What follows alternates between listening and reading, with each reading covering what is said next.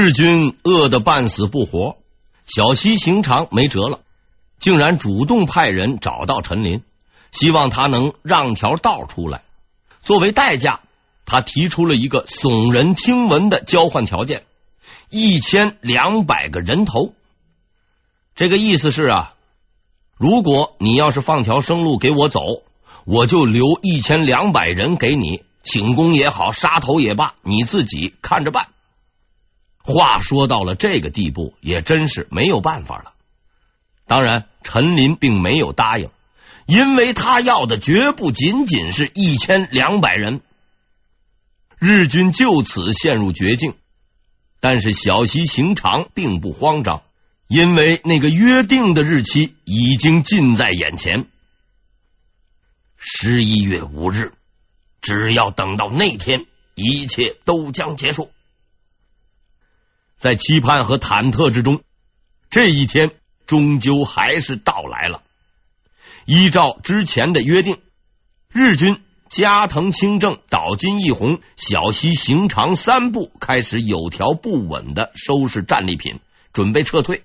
而与他们对峙的明军却依然毫无动静，仍旧被蒙在鼓里。如无意外，日军将携带他们掠夺的成果，背负着杀戮的血债，安然撤回日本。然而，意外发生了。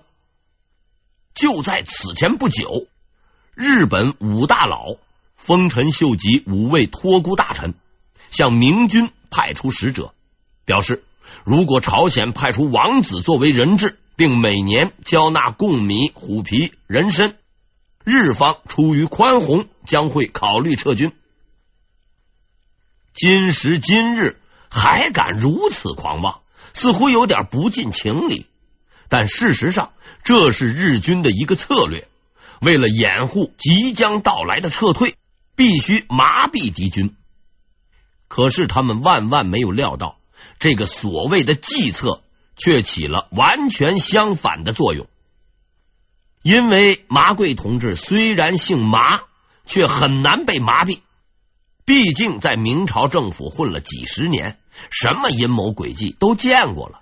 日本人在这方面还处于小学生水平，所以麻贵当即判定了日军的真实意图：逃跑。此时是十一月七日。麻贵命令全军动员，密切注意日军动向，随时准备出击。十一月八日，驻扎在古今岛的陈林接到密报，确认丰臣秀吉已经死亡，日军即将撤退。他随即下令水军戒备，准备作战。明朝军队知道，日军不知道，明军知道，在这千钧一发的局势中。战场迎来了最后的宁静。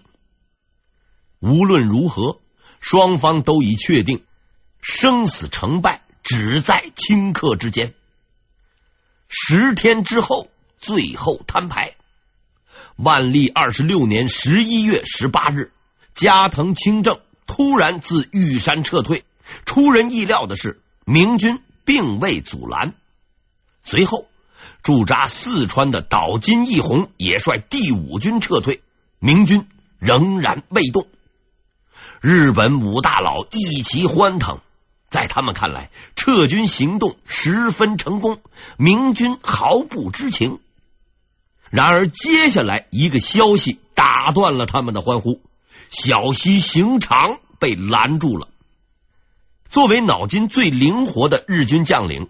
小西行长的反应极快，获准撤退后，他立即带兵日夜兼程赶赴海边，却看到了等待已久的明军水师。但是小西行长并不惊慌，因为这一切早在他预料之中。顺天离海较远，不利逃跑，而沿海地区水路复杂，易于封锁。如果明军不来，那才是怪事。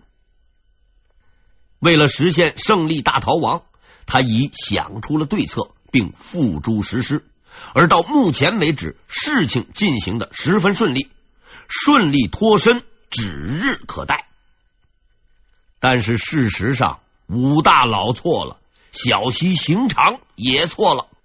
明军放任加藤清正和岛津义弘逃走，并非疏忽，而是一个圈套的开始。在之前的十天里，麻贵对局势进行了认真的分析。他清醒的意识到，日军有意撤退，凭借明军目前的兵力是很难全歼敌军的，而且对方已有了充足的撤军准备。如果逼狗跳墙，后果将很难预料。唯一的方法就是逐个击破。但日军是同时撤退的，明军兵力有限，鱼与熊掌不可兼得。如何做到这一点呢？十一月四日，他终于找到了那个方法。就在这一天，陈林出海巡视，突然发现自顺天方向驶出一条日军小船，行踪隐蔽，速度极快。要是换在以往，陈林会立即下令向此船开炮，但是这一回他犹豫了，因为几十年战场的经验告诉他。不能攻击这条船。考虑片刻以后，他派出了舰只跟踪此船。几个时辰之后，消息传回，他的估计得到了印证。这条船的目的地是四川。他立即将此事通报麻贵，双方的判断达成了惊人的一致。几天之内，日军将全军撤退，而那条小船。是小西行长派出的，其唯一目的是向岛津义弘求援。这正是小西行长的对策。他知道，一旦撤退开始，靠海的加藤清正和岛津义弘必定能顺利溜号，而他地形不利，很可能被堵住，到时只能找人帮忙。加藤清正是老对头。不帮着明军打自己，那就算不错了，是绝靠不住的，只能指望岛津义弘了。他相信关键时刻，这位二杆子是会拉兄弟一把的。于是他派出小船通报此事，结果也让他很满意。送信的小船安然返回，并带来了岛津义弘的承诺。后顾之忧解除，他终于放心了。也就在此时，麻贵和陈林制定出了最终的作战计划。中路董一元、西路刘廷密切监视日军加藤清正及岛津义弘部，发现其撤军，立即上报，但不得擅自追击。水军方面，陈林部停止巡航，并撤去玉山、四川一带海域的水师。全军集结，向顺天海域前进，堵住小西行长撤退的海盗，放走加藤清正和岛津义弘，因为他们并不重要，只有小西行长才是这场战争的胜负关键。他是一个最佳的诱饵，在其诱惑之下，日军将逐个赶来，成为明军的完美猎物。撤退。放行堵截，一切按计划如期进行，双方都很满意。但胜利者终究只有一个，决定胜负的最后时刻已经到来。十一月十八日夜，小西行长没有看错人，岛津义弘不愧二杆子之名。虽然他已成功撤退到安全地带。但听说小溪行长被围后，依然信守承诺，率第五军一万余人赶来救援。但是除了小溪行长之外，还有一个人也热切的盼望着他的到来，这就是陈林。四天前，陈林召集全军，连夜赶到了顺天海域。经过仔细观察，他发现从四川到顺天必须经过一条狭长的海道。而这片海域的名字叫做陆良海，在陆良海的前方只有两条水路，一条通往观音浦，另一条经猫岛通往顺天。他随即做出了如下部署：副总兵邓子龙率三千人埋伏于陆良海北侧；水军统制李舜臣率五千人埋伏于陆良海南侧的观音浦，而他自己则率领余下主力隐蔽于附近海域。当岛津义弘部队出现时，全军不得擅自行动，等待其部完全进入陆良海后，方可发动攻击。攻击发起时，邓子龙部应以最快之速度截断敌军后退之路，李顺臣部则由观音浦出动，袭击敌军之侧面，打乱敌军的阵型。以上两军完成攻击后，需坚守阵地，不惜任何代价，将岛津义弘部堵死在陆良海中，等待陈林主力到来。而那时，明军将发动最后的攻击，将侵略者彻底埋葬。一切就绪，李舜臣却发问了：“邓子龙堵截后路，我守观音浦，猫岛何人驻守？”这是个很现实的问题。如岛津义弘熬过伏击，坚持向猫岛挺进，就能到达顺天，与小西行长成功会师，局势将一发不可收拾。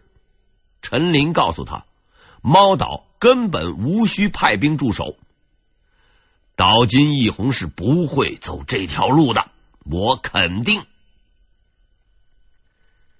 在不安与等待中，十八日的夜晚到来了。岛津义弘站在旗舰上，信心十足的向着目的地挺进。之前的四川之战，虽然他只是侥幸捡个便宜，但毕竟是胜了，又被人捧为名将，就真把自己当回事了。之所以跑来救小西行长，倒不是他俩关系多好，无非是二杆子精神大爆发，别人不干，他偏干。此外。他已认定明军围困小西行长，必然放松外围的戒备，更想不到日军去而复返，此时进攻必能一举击溃明军。在这个世界上，笨人的第一特征就是自认为聪明。事实印证了岛津义弘的猜想：明军以往严加防范的陆良海峡，竟然毫无动静。由一万五千余人组成的日军舰队就此大摇大摆的开了进去。日军的舰队规模很大，共有六百多条船，队列很长。当后军仍在陆续前进之时，前军的岛津义弘已依稀看到了前方的猫岛，但是他永远不可能到达那里了。因为当最后一条船进入陆良海口的时候，等待已久的邓子龙发动了攻击。邓子龙手下的这三千兵，大多是从浙江跟随他前来此地，虽然名不见经传，却绝非寻常。在五十多年前，这支队伍有一个更为响亮的名字——余家军。在当年那场艰苦卓绝的抗倭之战中。两位大明的名将分别创建了专属于自己的军队——戚家军以及余家军。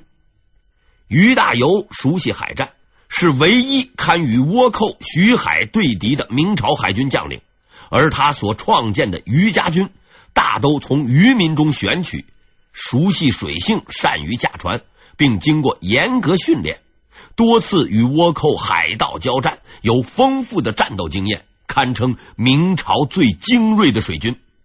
经过五十年的淬炼与更替，他们来到了朝鲜陆良海。接到进攻命令后，邓子龙部从埋伏处突然驶出，将日军归路堵死，并以十支战船为一组，向日军舰队发起多点突袭。这是一个致命的打击。由于日军队列过长。而且毫无防备，转瞬之间，后部上百条战船已被切成几段。虽然日军人数占优，却陷入明军分割包围，动弹不得。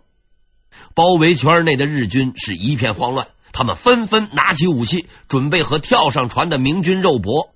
然而明军战舰却丝毫不动，保持着诡异的平静。日军的疑问没有持续太久，便听到了答案：可怕的轰鸣声。明军的第二波攻击开始，不用跳帮，不用肉搏，在邓子龙的战舰上装备着一种武器——虎蹲炮。这是一种大型火炮，射程可达半里。虽然威力一般，炮弹飞个几百米就得掉水里，但近距离内打日军的铁皮木头船还是绰绰有余。就这样，在炮轰、哀嚎和惨叫声中，日舰队后军损失惨重，基本上丧失了作战能力。当炮声响起的时候，前军的岛津义弘立刻意识到。中埋伏了，但是很快他就显示出了惊人的镇定与沉着，并做出了正确的判断，继续前进。后军已经身陷重围，敌军兵力不轻，所以目前唯一的方法就是攻击向前，与顺天的小西行长会师，只有这样才有反败为胜的可能。在岛津义弘的指挥下，日军舰队抛弃了后军，不顾一切的向前挺进。然而，他们没能走多远。当岛津义弘军刚刚冲出陆良海时，便遭受了第二次致命的打击。李舜臣出现了。被冷落三年后，李舜臣终于再次成为了水军统领。当他于三个月前上任时，迎接他的却只有两千多老弱残兵和一些破烂的船只。因为他的前任援军在战死的同时，还带走了许多水军舰船作为陪葬。当时明军的水军尚未到来，日军主帅藤堂高虎率领舰队横扫朝鲜海峡，无人可挡，而李舜臣什么都没有。九月十五日。藤堂高虎率四百余条战舰闯入明良海峡，李舜臣得知消息后，即刻率少量龟船出战，确切的说是十二条，这已经是他的全部家当。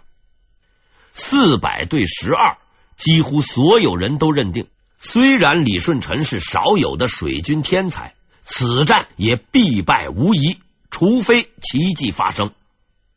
但是。事实告诉我们，奇迹正是由天才创造的。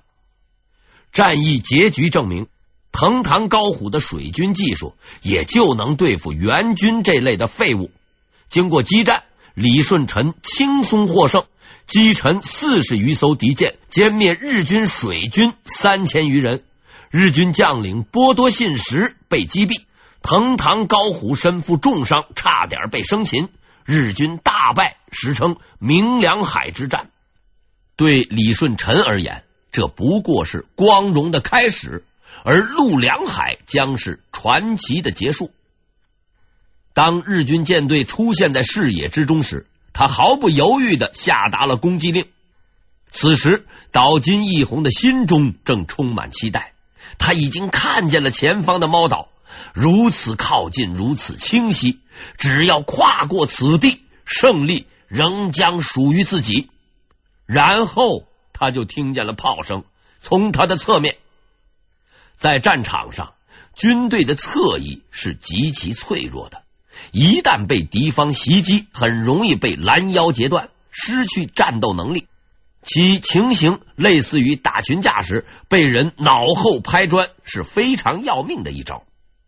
很明显，龟船比砖头厉害得多。